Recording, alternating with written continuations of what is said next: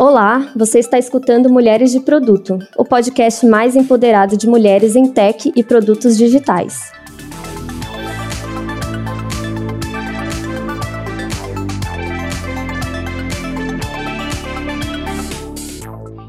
Eu sou a Talita Moraes e eu estou com a mais nova host desse podcast, a Isabela Nunes. Sobre o que vamos falar hoje, Isa? Ei, pessoal! Nesse episódio, vamos responder algumas perguntas que recebemos da comunidade com a ajuda das Product Managers da Grafeno. Tem algumas questões que vira e mexe surgem na comunidade, então pensamos, que tal se chamássemos Product Managers para responder? Pois bem, chamamos as PMs da Grafeno para falar sobre as dúvidas que vocês, mulheres da comunidade, fizeram pelo Slack e pelas redes sociais. Estão com a gente hoje a Camila Guimarães, a Heloísa Galinaro e a Viviane Mussa. Muito obrigada pela presença de vocês. Podem se apresentar aí rapidinho para quem nos ouve. Prazer, gente. Eu sou a Heloísa, eu sou PM aqui da Grafeno e o meu foco é a área de dados. Oi, meninas. Eu sou PM aqui na Grafeno e eu cuido do time de APIs. Oi, meninas. É, eu sou a Camila. Eu faço parte aqui do, do time de PMs da Grafeno e eu cuido do time de produtos internos, que é um time mais voltado a back-office da empresa. Boa, meninas, obrigada pela apresentação. Vamos começar então, né? Vamos para a primeira pergunta aqui do nosso papo de hoje. Diz pra gente o que, que vocês fazem logo quando começa o expediente. Acho que aqui até a gente vai meio que se complementar, né? Acho que é bem aquele básico, né? Dar uma olhada se pintou alguma urgência, alguma coisa, tem algum e-mail, a gente olha a agenda para ver se não esqueceu de nada. Algumas aqui, né, tem aqueles rituais diários, geralmente, nós, o meu time, a gente faz a daily logo pela manhã, então, tendo qualquer necessidade de encaminhar algum novo assunto, fica mais fácil direcionar. Eu vou deixar para ela aqui falar um pouquinho como é que é a rotina dela.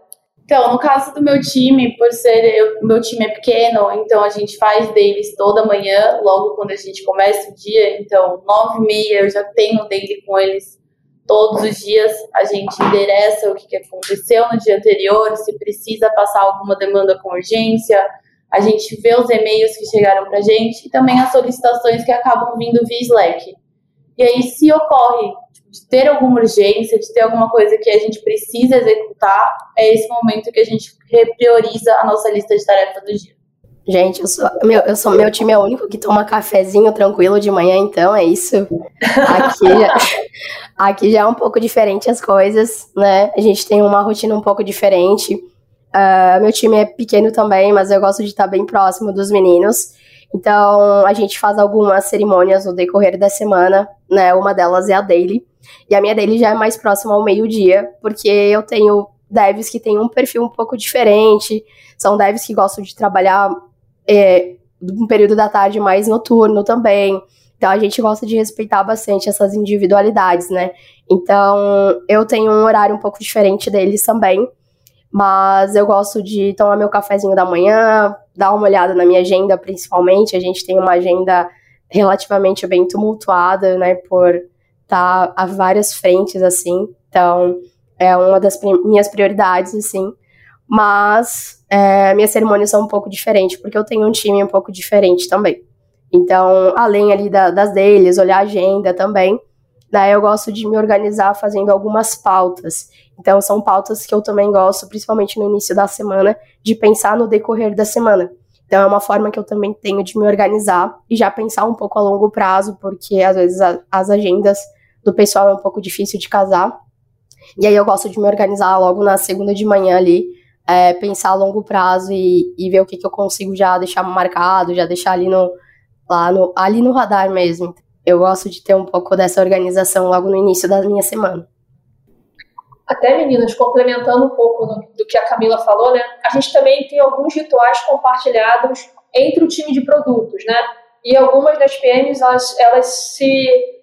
as atividades, elas estão muito correlacionadas nos times. Então, além dos rituais com o nosso time direto, a gente também tem ao longo da semana algumas, algumas reuniões né, entre, entre, entre nós no time de PMs, time de produtos, né, melhor dizendo.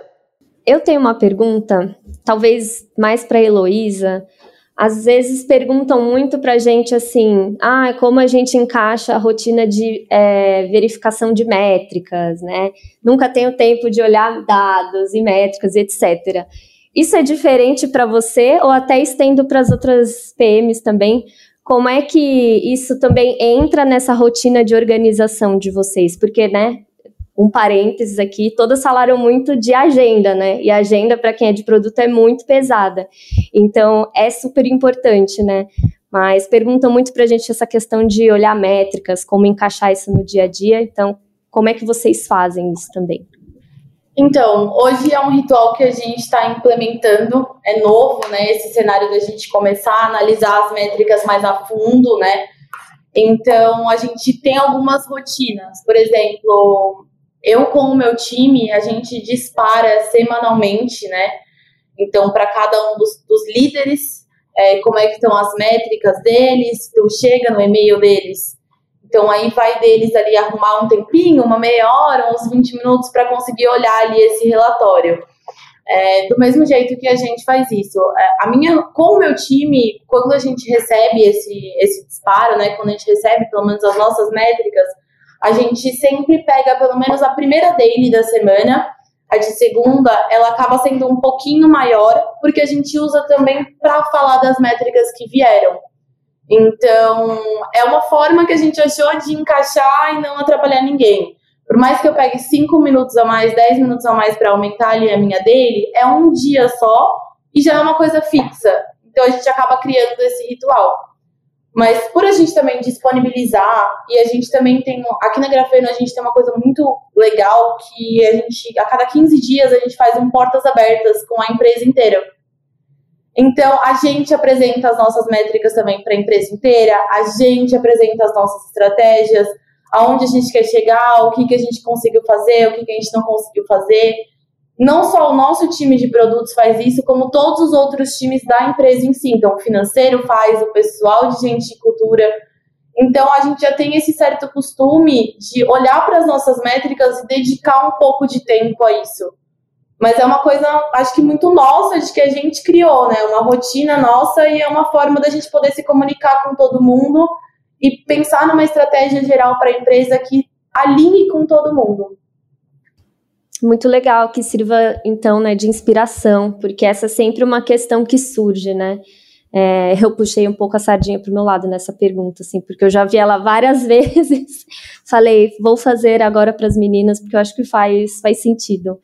Mas eu vou para a próxima pergunta que veio da comunidade, que tem a ver com stakeholders. Então, a gente fala muito sobre gestão de stakeholders, como se comunicar com os stakeholders. Então, só de falar de comunicação, né, a gente entende que é difícil ter uma resposta certa, então é muito legal se vocês puderem compartilhar, assim, como é que vocês aí na Grafeno, dentro do contexto de vocês, se comunicam com os stakeholders, né, fazem essa gestão de stakeholders. Conta um pouco pra gente. Então, vamos lá. É, eu acho que, assim, cada time aqui lida de uma forma diferente, até porque cada time tem um tipo de stakeholder diferente.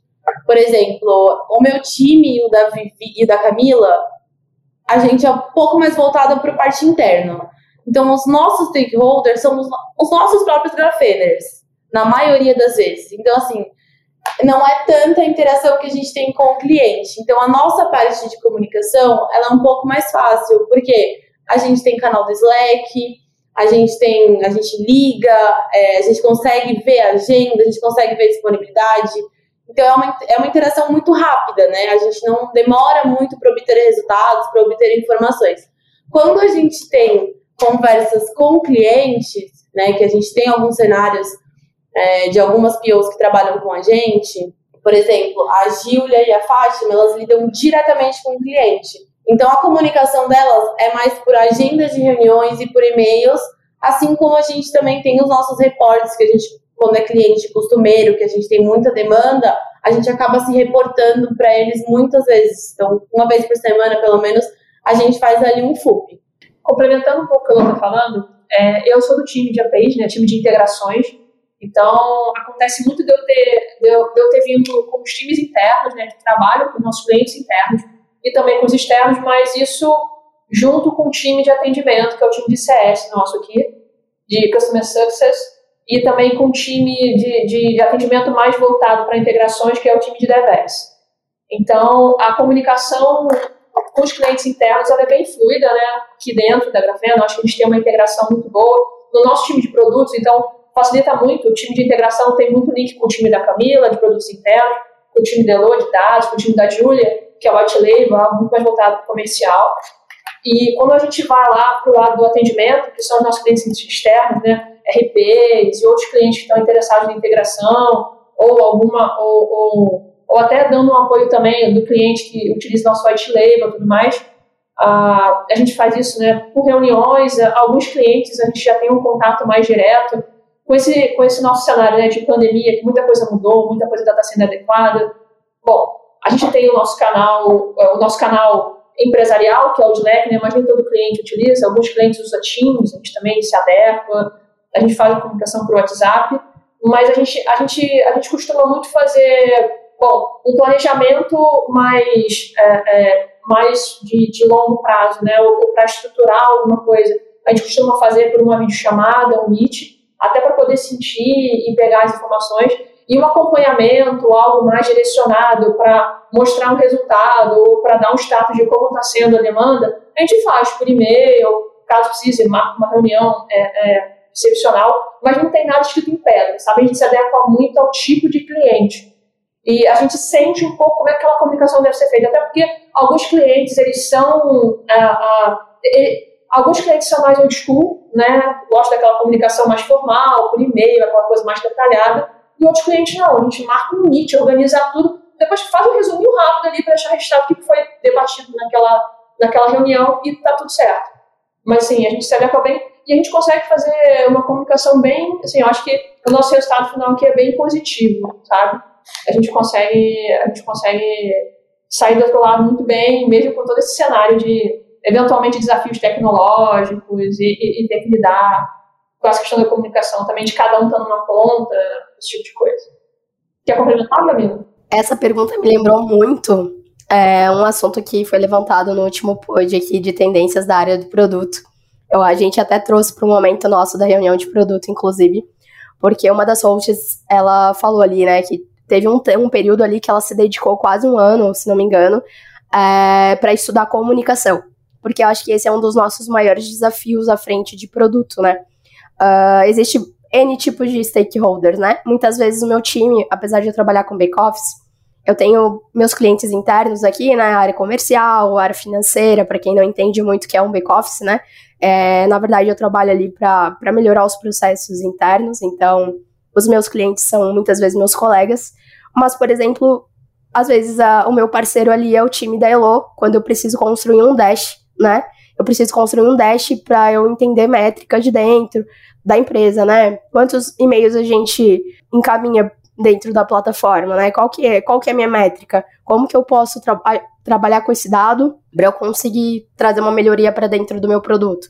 Então, assim, a forma que eu me comunico ali com a Elo já é uma linguagem é, mais assertiva por ela também ser de produto, né? Mas muitas vezes com o meu cliente ali interno, do financeiro, que não está acostumado com muita, com muita das nossas linguagens dentro do produto, né? A gente vai se adequando a essa comunicação. Então, eu gosto bastante de, de pensar assim e transformar a nossa linguagem mais técnica numa linguagem um pouco mais voltada para a realidade do cliente. Então, às vezes, eu falo com o meu QA, eu já falo de uma maneira muito diferenciada. Quando eu tenho que fazer um discovery ali, meu cliente é um dos meninos do financeiro, eu já tento me transformar num, numa analista financeira também, para eu também entender um pouco a versão deles e trazer isso para produto, né? Então, muitas vezes aconteceu, eu já ouvi assim dos meninos, por exemplo, nossa, é, tal pessoa me pediu para especificar. Eu falei, não, calma, você não, não vai precisar especificar. Né? Eu vou fazer um, um trabalho, vou trazer uma dinâmica, eu gosto de trabalhar bastante com dinâmicas, principalmente com, com o pessoal aqui interno, porque a gente consegue, através dessas dinâmicas, eu consigo extrair aquilo que eu quero e eles conseguem me falar muitas vezes o ponto de dor deles, né? Então é um dos pontos que eu gosto bastante de, de trabalhar, eu uso bastante o Miro, por exemplo.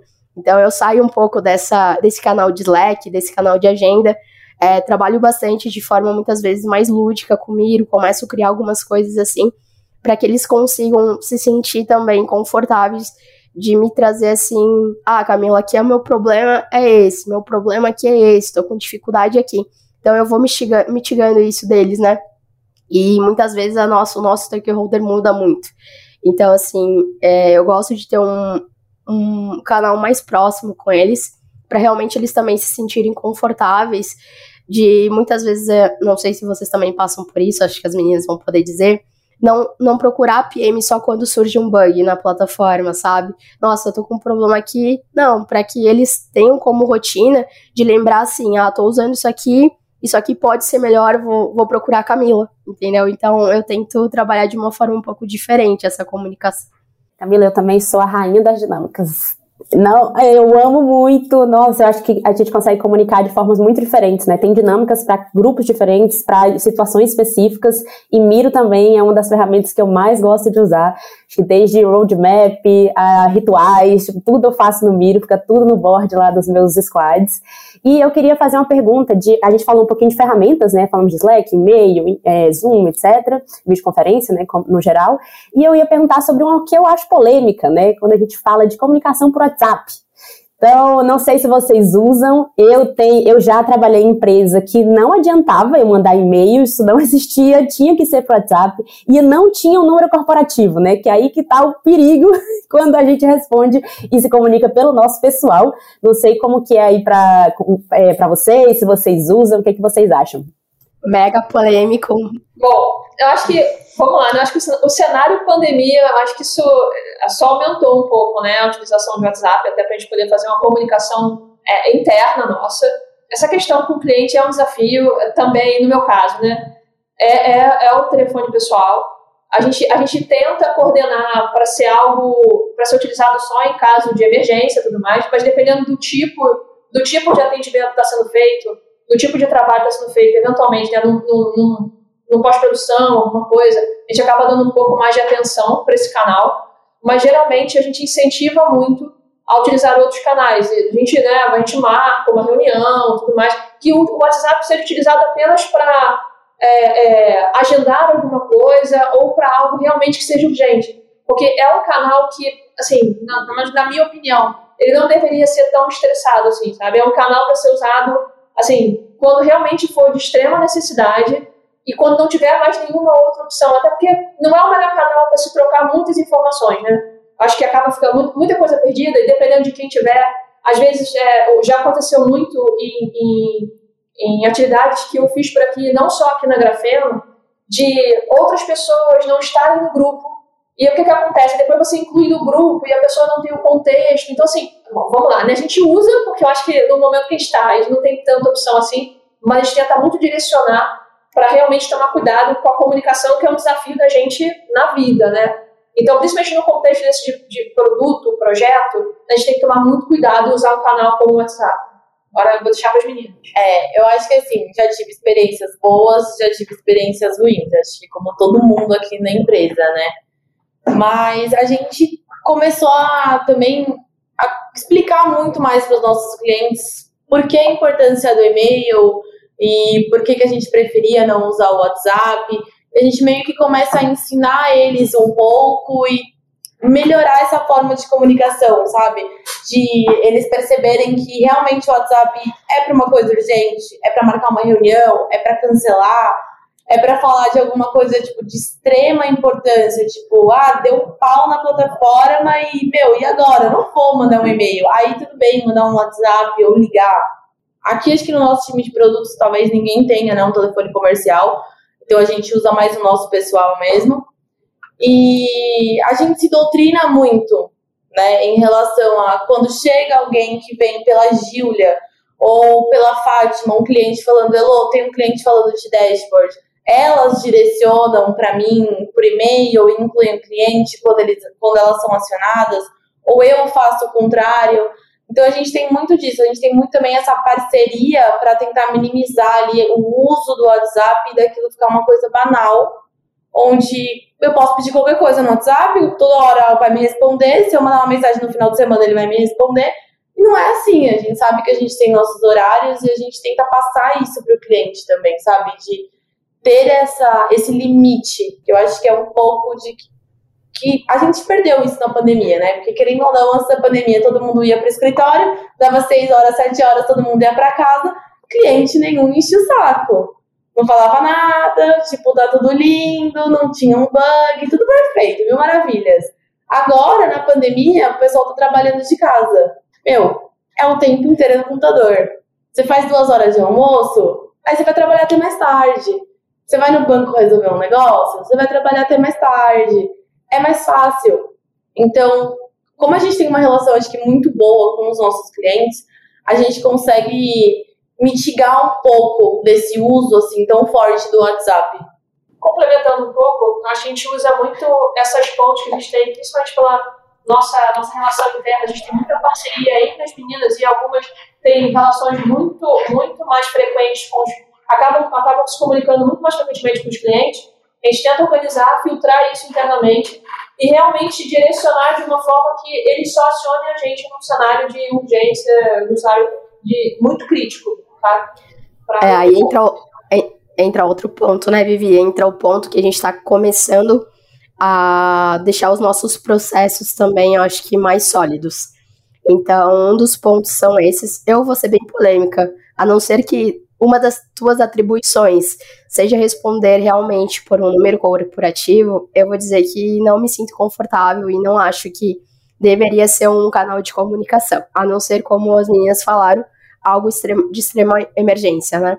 Então, acho que existem outros meios, outras pessoas já direcionadas próprias para atender as pessoas nesse nível também. Isso a gente está tentando criar bastante com os processos, né? Então, a gente está criando alguns processos, a gente está criando alguns fluxos, dentro das nossas operações também, em conjunto com o produto. E eu acho que vem para facilitar e reafirmar também, acho que o objetivo de, de cada equipe, sabe? Até complementando, a gente também está sempre muito, a gente está tá, tá muito junto com o time de atendimento e a gente hoje está sempre trabalhando com esse feedback do cliente e a gente tem ferramentas adequadas para esse tipo de comunicação. Então, muitas das vezes também, muitas dessas, é, desses chamados, mas, mas também chegam por eles, sabe? O time de atendimento que traz pra gente.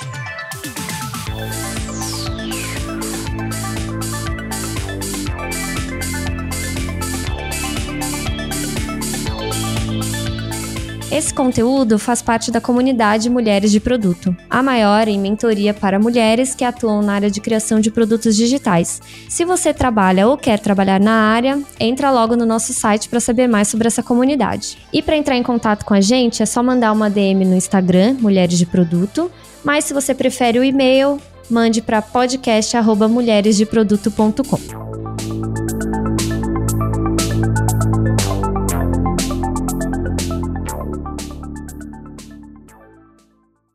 Agora vamos entrar em um assunto bem importante para nós mulheres, a tão não querida síndrome da impostura. Claro que não é algo restringido apenas a nós, ela está aí para atingir qualquer um, de qualquer senioridade, mas a gente sabe que ela impacta nós mulheres de uma forma diferente. Então, como vocês fazem para driblar a síndrome da impostora? Conta pra gente. Olha, eu acho que as meninas têm coisa beça para falar aqui, mas eu vou falar um pouquinho de mim. É, bom, eu, eu, eu hoje, né, tô atuando na área de produtos, mas eu vim da área de TI, então, eu já, já trabalhei na, com infraestrutura, já naveguei em várias áreas, né? Trabalhei com projetos depois.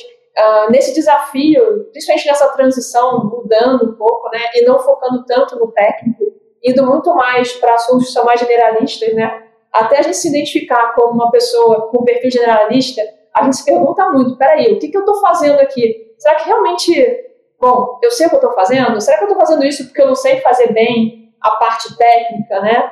E também tem esse plus, eu acho que, como você trouxe, né, a síndrome, a síndrome da impostora, ela atinge muito mais as mulheres, mas eu acho que atinge mais ainda profissionais com esse perfil mais generalista.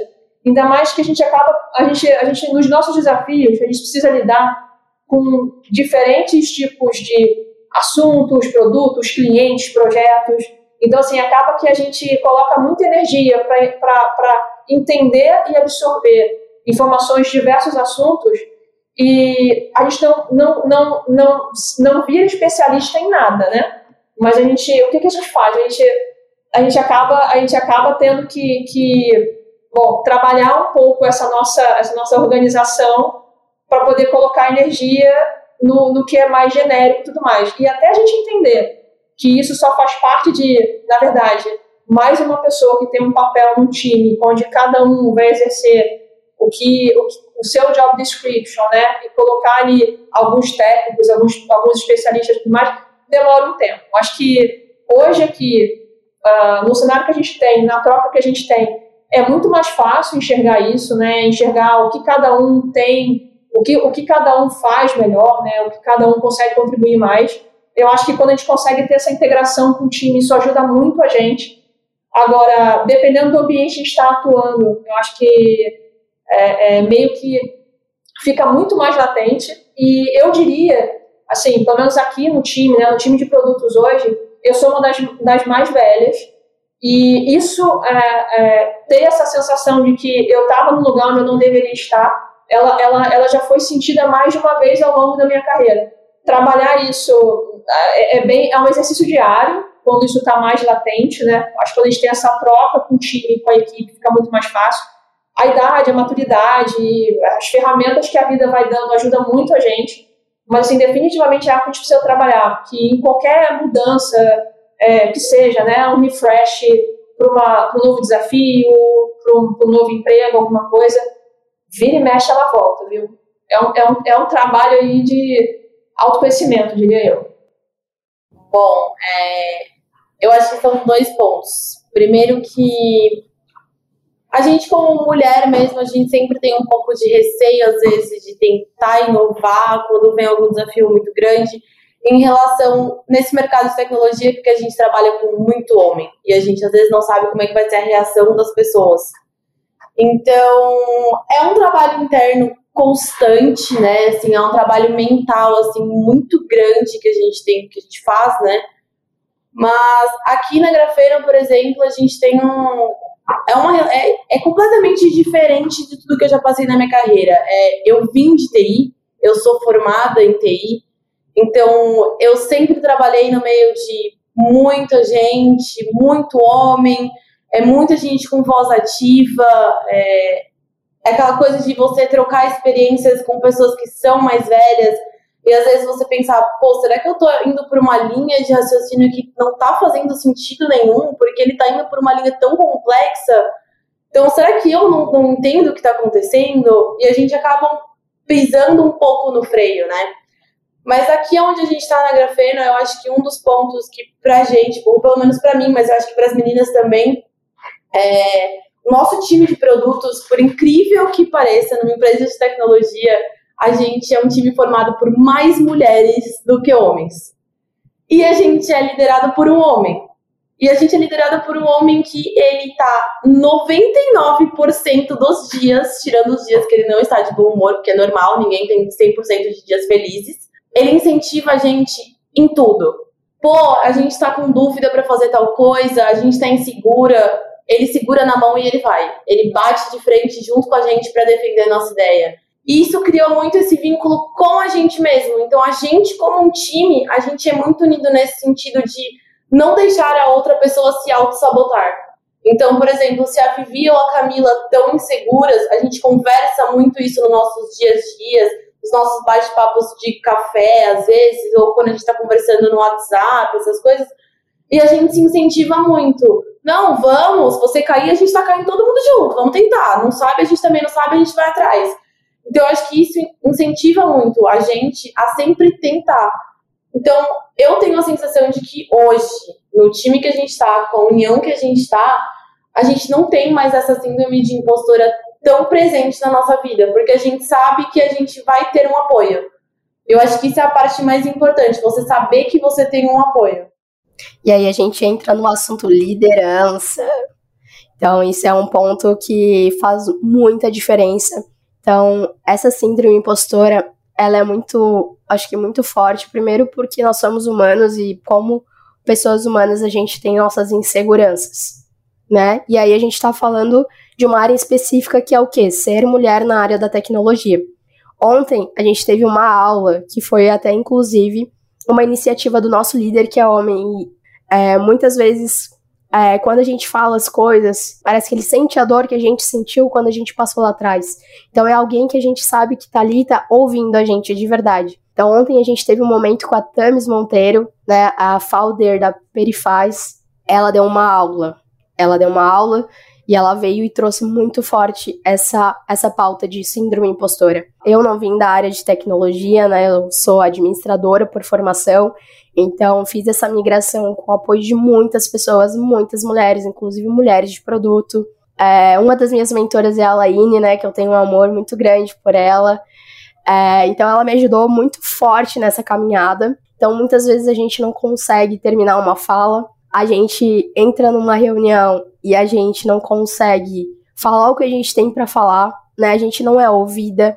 Então, assim, ó, são muitas dores dentro desse mercado que a gente ainda tem que estar tá falando, parece muito óbvio, mas muitas vezes a gente precisa reafirmar. E aí, o que que acontece? O primeiro ponto, a gente nunca olha e fala assim: será que aquele, aquela pessoa tá errada? Será que essa situação tá errada?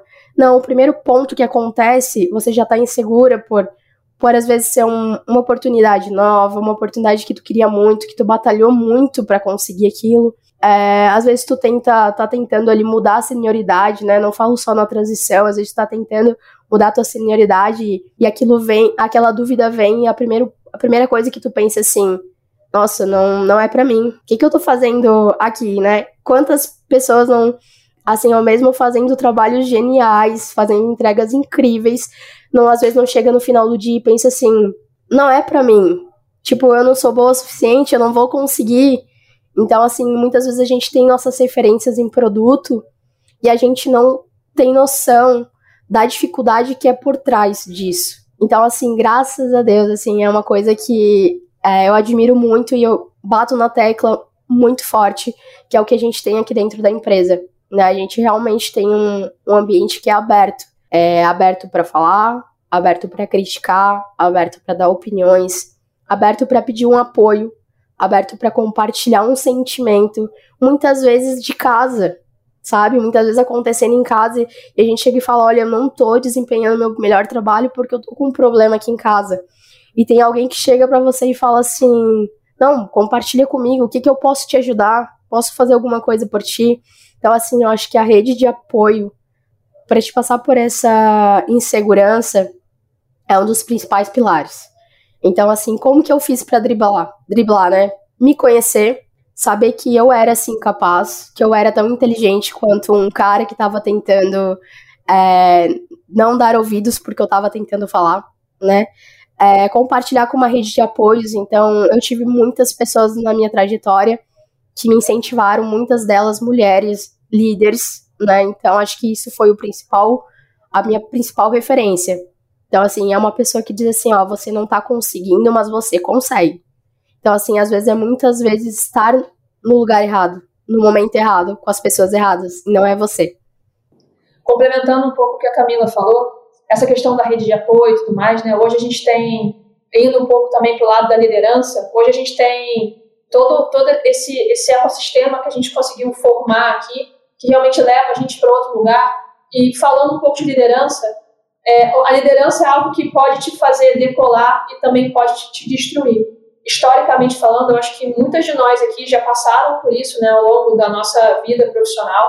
E principalmente por sermos mulheres, assim, geralmente a mulher se cobra muito mais do que o homem. Para a gente poder é, se colocar no lugar do desafio, a gente meio que precisa se sentir 100% pronta para muita coisa.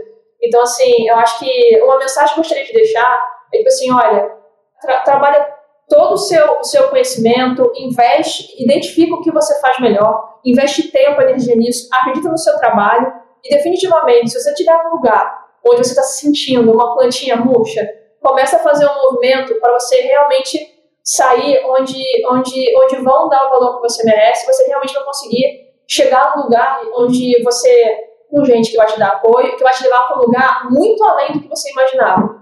Então, acho que essa mensagem eu gostaria de deixar para as meninas que estiverem ouvindo e tudo mais. E, assim, se tiver um cenário desse, desse nocivo, busquem outros caminhos, porque, assim, existem caminhos que vão te levar para outro lugar e você vai conseguir realmente enxergar o potencial que você tem.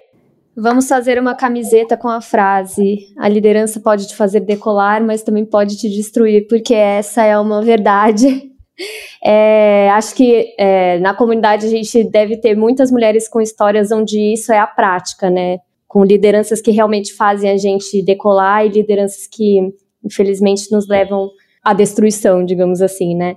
E eu acho que eu concordo muito com o que vocês todas falaram, né? É, esse tema ele é muito extenso, né? E é bem pessoal. Acho que cada mulher tem uma experiência, uma vivência quando o assunto é síndrome da impostora, né? Mas eu achei muito interessante como vocês trouxeram o papel do ambiente, da liderança nisso também, né? Quando vem essa pergunta, né? Como você dribla com a síndrome da impostora? É a gente tentando dar um gato ali, querendo sobreviver, né? Tipo, o que, que eu posso fazer para lidar com isso, né? E claro que tem as nossas ações, mas uh, o ambiente, a liderança, a companhia, né, a empresa tem papel fundamental nisso também, né? De te ajudar a sair desse lugar ou de te afundar nele também, né? Dependendo do cenário. Então, eu acho que a gente, né, vou generalizar aqui, né, mulheres tá muitas vezes nesse lugar de tá, o que que eu posso fazer, né? Eu tenho que fazer alguma coisa. E às vezes não tem muito o que a gente tem que fazer, ou a gente já fez tudo o que foi possível, mas tem algo a mais ali que precisa ser provido por outra coisa, que é a liderança, que é o ambiente. E eu acho que tem isso também. Gostei muito desse aspecto que vocês trouxeram. É, eu ia trazer um ponto que, para mim, é algo prático que me, que me ajuda. Eu acho que driblar completamente, eu acho que a, acho que foi a Viviane que trouxe, né, que são fases, então, tem fase que a gente vai estar tá com a síndrome ali mais acentuada, tem fases que não, e o que me ajuda quando ela tá pegando muito são justamente as sessões de feedbacks constantes, né, Aqui a gente, claro que o objetivo é a gente ter o auto-reconhecimento, mas quando a gente está nessas, nessas, nesses períodos mais de crise, de, de, dessa, da síndrome da impostora, né, eu acho que é importante a gente ouvir do outro também, para que a gente possa assimilar, enquanto a gente está trabalhando aí mais no, no, no longo prazo, para que a gente se reconheça, né. E aqui na Vetex, pelo menos, a gente faz um ritual 360 a cada 15 dias, então o time todo dá feedback, tipo, é sempre uma pessoa, né, o objeto do feedback daquela sessão, para quem não conhece como funciona o 360, e aí a cada 15 dias muda a pessoa, né? Então, ouvir também o seu trabalho, não só da, da sua liderança, o feedback, mas de todo mundo com que você trabalha, né, do seu time, ajuda bastante aí a aliviar esses momentos mais tensos aí. Um ponto até que eu ia trazer, é, que eu acho que faz muito sentido para a comunidade, sabe, para quem está migrando, assim. A gente muitas vezes ouve pelo, no mercado mesmo, né, que a mulher ela tem que ter um perfil forte para ser de produto. E eu acho que por si só a gente, por ter uma história, já tá conquistando muitas coisas ao longo desse todo esse trajeto que a gente tem feito, né, conquistando o nosso espaço. Só por esse fato já somos muito fortes. É, eu brinco que se eu fosse uma gestora, eu daria prioridade para contratar mães, porque me diz o que, que uma mãe não dá conta. Uma mãe, ela dá conta de muita coisa e muitas vezes é uma das pessoas que mais sofre preconceito. Porque não vai ter tempo, porque não vai conseguir dar conta das atribuições da empresa e da vida pessoal. Então, eu acho que eu vou um pouco contra. Você não precisa ter um perfil forte. Você não precisa ser agressiva para estar tá nessa área. Muitas vezes a gente se torna para a gente ter um um pouquinho de voz. Mas eu vou contra isso. Eu acho que a gente ainda. Se você não é forte, se você é tímida, se você acha que é muito sentimental, procura pessoas da área, chama aqui as meninas, procura uma mentora, compartilha conhecimento, pede ajuda, porque eu acho que é muito questão de, de perfil, habilidades, e dentro da nossa área de produto, ela é muito abrangente, dependendo da tua atribuição, tu tem que ter um perfil diferente e tá tudo bem, né? Às vezes tu é tímida, mas tu é uma pessoa extremamente competente e isso não vai te fazer é, não ser uma PM boa. Então acho que tem esse fator também que eu gostaria de compartilhar, que eu acredito que às vezes a gente chama alguém para ajudar a gente, ah, me diz como que eu tenho que fazer assim, como que nessa situação, como que o que que você faria. Então a gente vai se moldando e dá para ter uma performance muito boa, dá para acreditar ainda no sonho de sim entrar na área de produto e fazer dar tudo certo. Muito bom, muito bom. A gente pode ter um episódio inteirinho só sobre esse assunto, né, e todos os aspectos, né, que estão em torno dele, assim, mas que eu acho que são bem importantes a gente falar também, porque é uma área que exige muito e a gente sabe a pressão que existe, né, é, em cima desse tipo de papel, né, como as mulheres historicamente é, sofrem com esse mal da síndrome da impostora e como isso impacta, né, então acho que é um tópico sempre muito bem-vindo e relevante, assim, para a gente abordar na comunidade. Gente, eu vou fazer a última pergunta da lista de perguntas né, que vieram da comunidade. Então, já aproveito para agradecer todas as mulheres que mandaram lá no Slack e nas redes sociais é, perguntinhas assim sobre a área de produto, no geral. Reforço o convite para sempre que vocês tiverem dúvida, por favor, mandem uma DM no Instagram lá do Mulheres de Produto. Podem também procurar a, a gente, né, as hosts do podcast lá no Slack. Vai ser um prazer, assim, falar com vocês e saber quais são as dúvidas para a gente fazer mais episódios desse tipo. E a última pergunta é relacionada aos famosos one-on-ones. São conversas, né, que a gente faz aí com o time, né, é, geralmente ali para se aproximar, porque, enfim, aí acho que é até uma opinião pessoal, né, a gente não tem exatamente uma obrigação de fazer one-on-one -on -one com cada pessoa do nosso time, mas eu sinceramente não conheço uma product manager que não faça.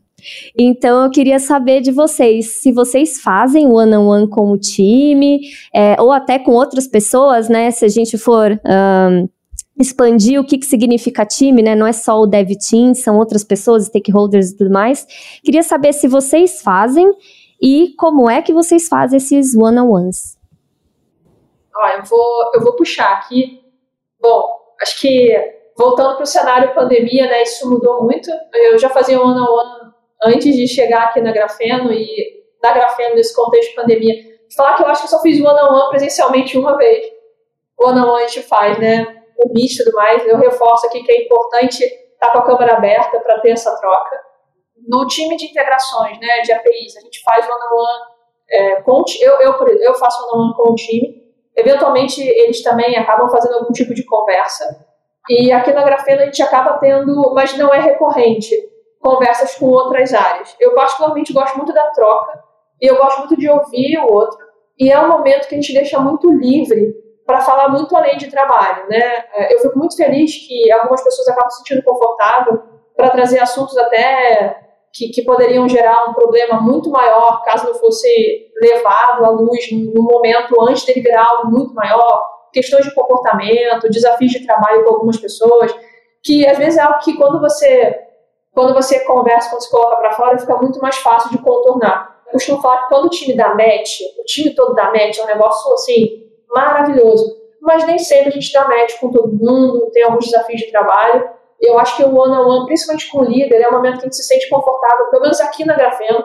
Eu falo isso porque eu tenho essa troca com o meu time direto, Uh, uh, o time, eles trazem, né, sempre que tem alguma questão dessa, e eu, me sinto confortável também para fazer isso com o meu líder direto. Eu gosto muito desse canal para tratar esse tipo de situação e evitar qualquer tipo de desconforto coisa que não precisava, sabe? Vou te falar que é, é uma prática que eu, que eu realmente, eu não abriria mão, não. Eu gosto bastante. Bom, Acho que falando um pouquinho assim do meu cenário, é, eu vou um pouquinho além da Vivi em relação aos meus one-on-ones, porque eu faço com os meus desenvolvedores, né, os meus one-on-ones, uma vez por semana, a gente tem esse bate-papo. Uma vez por semana também eu tenho esse bate-papo com o meu líder, e eu tenho com o meu líder técnico, né, que é a pessoa ali que é responsável pelos meus devs. Então a gente faz muito esse acompanhamento, assim. Então, cada dia da semana eu tenho um on one com eles. Então a gente não fala só sobre trabalho, a gente fala sobre como é que a gente está sentindo que a pessoa tá, como é que a pessoa tá, se tá precisando de alguma coisa, se tá feliz, se precisa de apoio. É, então a gente conversa muito também sobre isso. Então eu tento focar muito mais, assim, acho que na parte do pessoal do que no trabalho em si. E aí, a cada 15 dias, eu faço um one-on-one também com o meu diretor de tecnologia. para a gente também trocar essa sensação de do que ele percebe, né, do, do meu time, do que eu percebo. Pô, eu senti que ele estava de um jeito, ele sentiu que estava de outro. Então a gente acaba, talvez, às vezes, reforçando e fazendo de novo um one-on-one ou batendo um papo ali com a pessoa. Então, assim, a gente aqui, pelo menos na Grafeno, a gente tem uma relação, acho que, muito próxima. Por mais que a maioria das pessoas da empresa a gente nunca tenha nem se visto pessoalmente, eu acho que esse fato de a gente estar tá sempre com a câmera aberta, da gente conversar o tempo inteiro, aproxima muito. E aí a gente acaba tendo uma certa liberdade. Com as pessoas que o meu time tem mais vínculo, por exemplo, com a Gília, que ela é PO né, de White Label eu e ela, a gente tem muito one-on-one. Porque, assim, é um time muito conectado com o outro. Então, eu acho que isso é, é muito vivo aqui dentro, né? A gente tem muito essa rotina. E não é só da gente, é uma coisa que vem de cima para baixo. E aí, pra gente, é uma cultura natural. É estranho quando não tem, por exemplo, quando é feriado. Porque aí você fica, pô, não falei com fulano. Como assim, cara? Eu não acredito, só vou falar semana que vem. É uma sensação estranha, entendeu? É, então eu acho que assim, vai muito da pessoa, vai muito da personalidade, vai muito da empresa, mas assim, no cenário que a gente vive, isso é uma coisa muito presente. Isso é uma coisa que a gente prioriza e valoriza muito aqui. Complementando rapidinho o que a Elon falou, é algo que a gente aqui trata com muito carinho também. O desafio de ser uma empresa 100% remota é, é, muito identificar é, pontos de atenção, de comportamento né, do time e tudo mais, até para identificar algumas pessoas que não têm tanta facilidade né, de falar, de trazer. É importante a gente ter essa troca, essa interação, para identificar algum eventual ponto a gente precise atuar, principalmente nas questões comportamentais com o time, sabe? E isso, isso traz para a gente muita coisa e ajuda muito a gente a, a, a, agir proativamente ao invés de depois de um tempo tal identificar alguma coisa que se a gente tivesse sentido antes a gente conseguiria contornar, sabe? É só passar, passar a bola para caminho. É, eu ia falar que eu já tive uma experiência de one-on-one que era para falar sobre tarefas. Então, assim, a gente falava sobre tarefas da semana.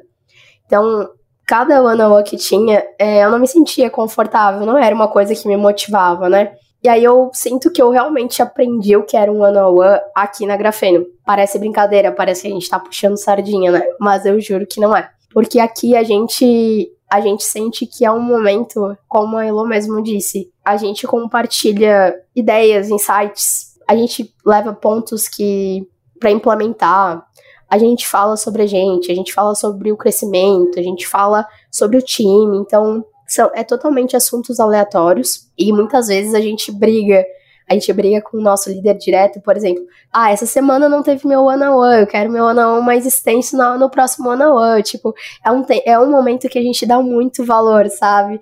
Então, assim, é uma boa prática, é algo que é realmente cultural, a gente entra num assunto bem, bem polêmico também, que é cultura, que é o que realmente é na prática dentro de uma, de uma organização, e assim, ó, particularmente falando com os meus devs ou com o meu time, que também a gente tem que asa, então depende da estrutura de cada time, muda ali o quem os papéis, né? Então, eu deixo um pouco aberto, sabe? Eu tento deixar para ser algo leve. Então, assim, quem se sente confortável de fazer semanal, ok. Quem se sente confortável de fazer a cada 15 dias, ok também. Porque tem pessoas que têm um perfil que eles não compartilham muita informação, né? Muitas vezes eles têm um perfil mais introspectivo. Então eu tento fazer isso na parceria para que seja bom para eles, né? Para que eles se sintam que é um momento para eles terem comigo e eles compartilharem coisas boas, não ser uma obrigação. Então assim, eu deixo bem aberto e faço de acordo com cada perfil. Então eu deixo bem aberto, ah, vamos fazer nosso ano, ah, se tu sente que precisa de mais, ou tu sente que precisa de menos, então eu deixo isso, eu deixo ser um canal aberto para ter uma relação bem saudável entre a gente. Muito bom, mulheres. E tem vaga na Grafeno, gente?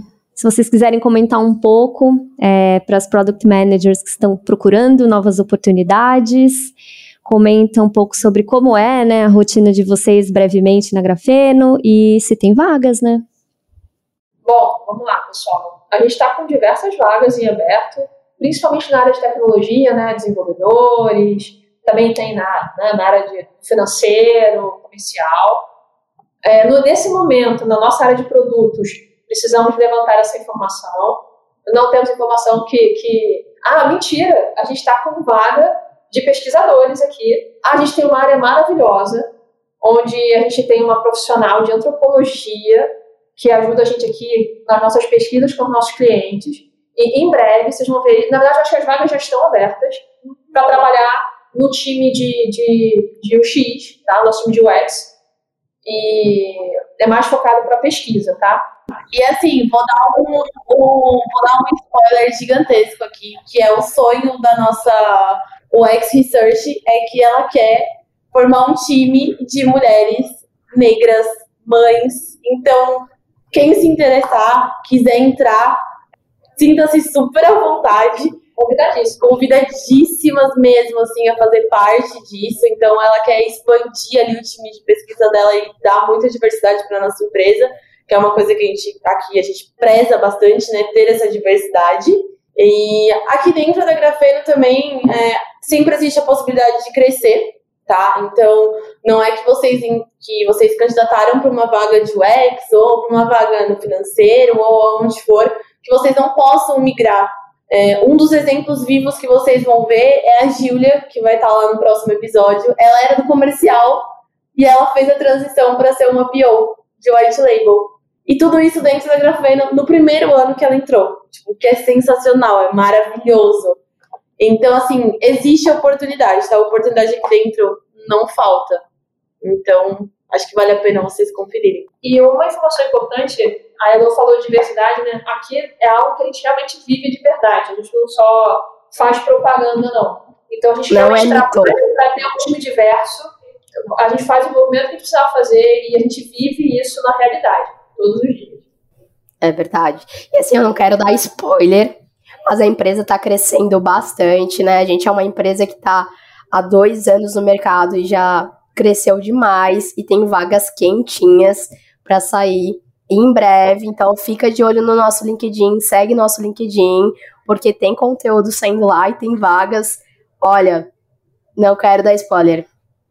Vai deixar no ar mesmo, hein? Vamos ter que procurar, gente. Boa, gente. Ai, eu amei o papo, amei de verdade conhecer todos vocês. É, foi muito bom. Então, já deixo meu agradecimento para Elo, Camila, Viviane. Isa também, obrigada, gente. E eu deixo também o espaço aqui para vocês se despedirem. É com vocês. Obrigada, meninas. Foi um prazer participar aqui, uma honra, um privilégio. Bom, espero que a mensagem que a gente tenha deixado aqui possa chegar nas meninas, que poxa, plante uma sementinha que renda muitos frutos aí. E vou deixar aqui o link que tem o próximo episódio, vocês vão conhecer outras três divas maravilhosas aqui do time de produtos. E agora vou deixar a palavra aqui pro Elô.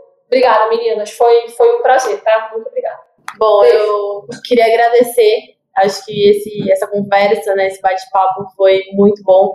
Eu espero que tudo que a gente tenha dito tenha sido de uma forma positiva para todo mundo que vai escutar, que quer entrar né, nessa área de produtos.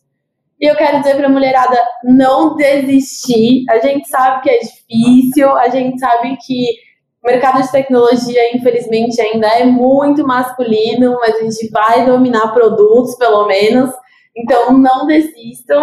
E obrigada de verdade por escutarem a gente, por dedicarem esse tempinho aí de vocês. Obrigada mesmo. O que eu quero dizer é que eu zerei a vida, tá? Com essa oportunidade de estar tá aqui com essas referências também em produto. Então, eu queria agradecer, me coloco à disposição também de qualquer uma de vocês que tiver com alguma insegurança, que estudou algo e não entendeu, que quer saber como é na prática, pode me chamar ali no LinkedIn. Não sou uma mentora formada, mas eu só quero ajudar pessoas, quero que elas também tenham uma jornada um pouco mais leve. Então, sintam-se à vontade de me procurar. E eu só quero agradecer também pelo momento e espero ter contribuído. E como reforço o que a Elo disse, não desistam. Não é uma jornada tão fácil, mas vale muito a pena. Só para complementar, é, estamos todos disponíveis, a gente vai deixar o nosso contato. E lembrando, vamos deixar o link aqui que tem o um próximo episódio. Aguardem. Bom, queria agradecer também, muito obrigada, meninas. É, foi incrível, foi meu primeiro episódio aqui no podcast Mulheres de Produto, então foi super legal fazer essa estreia aí com vocês. O papo foi muito bom. Queria agradecer e é isso. Até um próximo.